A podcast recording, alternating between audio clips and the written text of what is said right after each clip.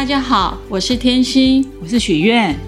在人生道路上，总会遇到一些困难或选择等等狗屁叨叨的事。这时，善用心灵工具箱，清楚地认识自己，可减轻自己的焦虑、忧郁、恐惧和压力，并为自己与周遭带来愉悦与自信，增强个人的幸福感和生命力。心灵工具箱，等你来开箱。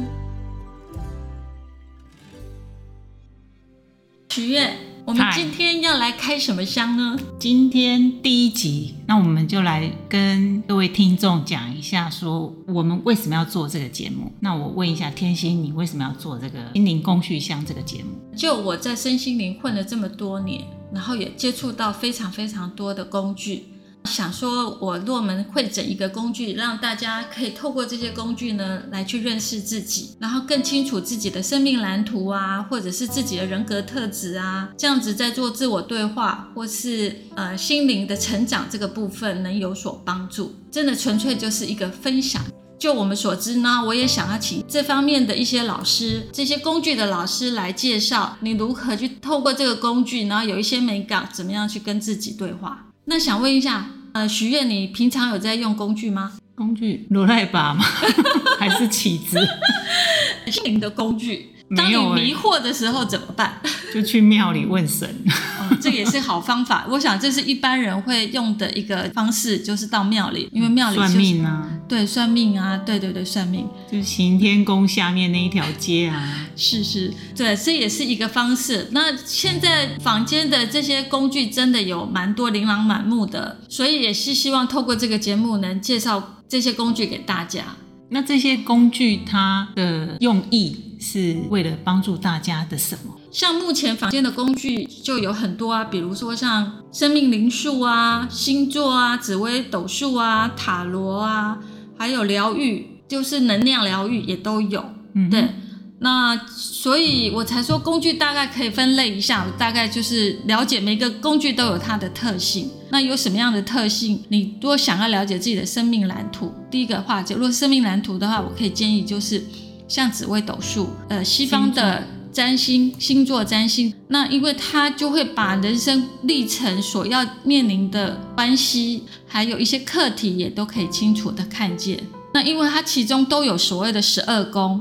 那就比如父母啊、兄弟子女、事业、财帛等等，好，那其实真的读懂自己的这些命盘，你就可以清楚自己的生命蓝图。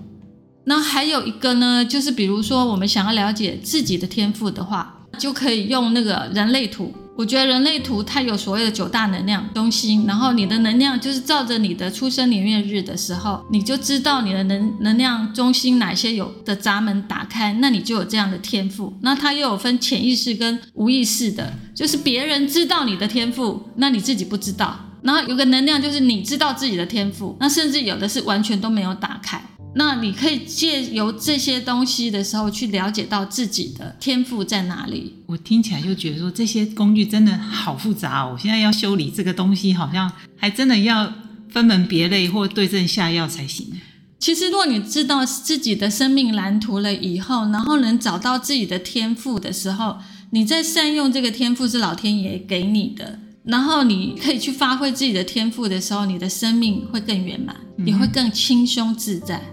因为我也是透过这些工具去找到自己的天赋，然后发现到自己，哎，原来真的有这方面的天赋。所以我们会做这样子的心灵工具箱的节目，就是为了帮助大家可以轻松的用螺丝起子的时候，不要拿错了扳手。哎，对对对对对对，就是类似这样子。然后一个最简单，比如我们的生命特质。所谓生命灵数就可以找到自己的生命特质，然后比如一的生命特质是什么，它就非常独立自主。嗯、那像我是七的生命灵数，那就属于逻辑思考，一个逻辑若过了就过了，我就大概知道事情怎么去做。嘿，许愿，那你的生命灵数呢？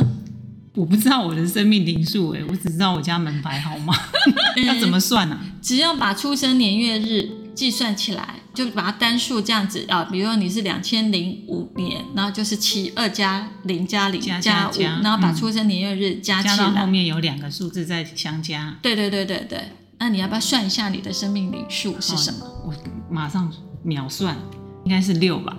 那六的话就是就学习的课题，就是你的特质就是爱，就是无条件的爱，就是很很善于付出跟奉献，所以我才做这个节目，是吗？是的，是的，才会特别邀请你来做这个节目。还有就是有时候我们面临到一些选择或者是一些问题的时候。那我们就可以透过塔罗啊、易经啊、卜卦啊这些东西呢，也都可以让你有一个方向。因为选择其实我们人生只要活着，总总是都有一些卡关的时候，或者不知道自己怎么了。那因为这个都是大概比较属于三个月的一个短期性的现象的部分，那你也可以透过这些工具去了解自己一些选择性，可以提供一些意见。就是短暂的疑惑的时候，对对对，就是这个目前的现象，一些问题跟选择比较实用的，就是这几个工具也可以使用看看。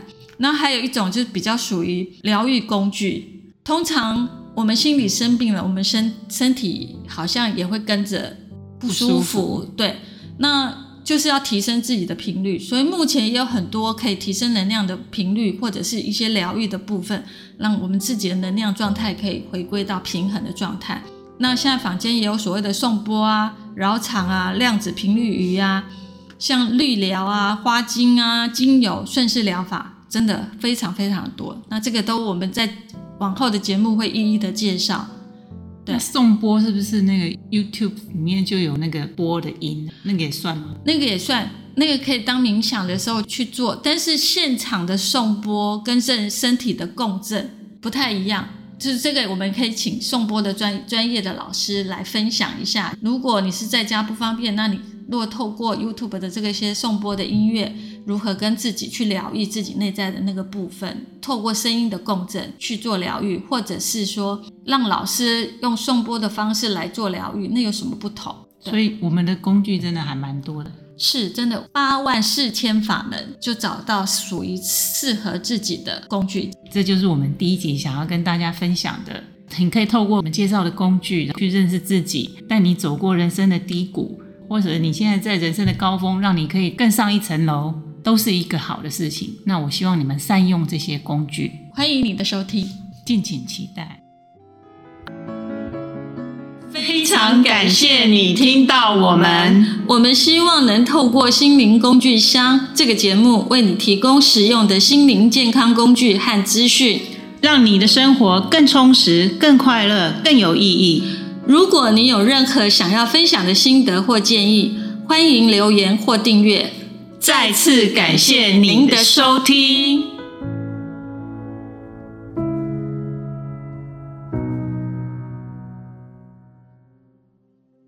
当你在自我对话的时候，也许你要静静的等待那个答案的出现，而不要急着用我们的惯性去出现那个答案。那或者是去找答案。对，就是静静的等待，然后等到那个答案出现的时候，你会知道。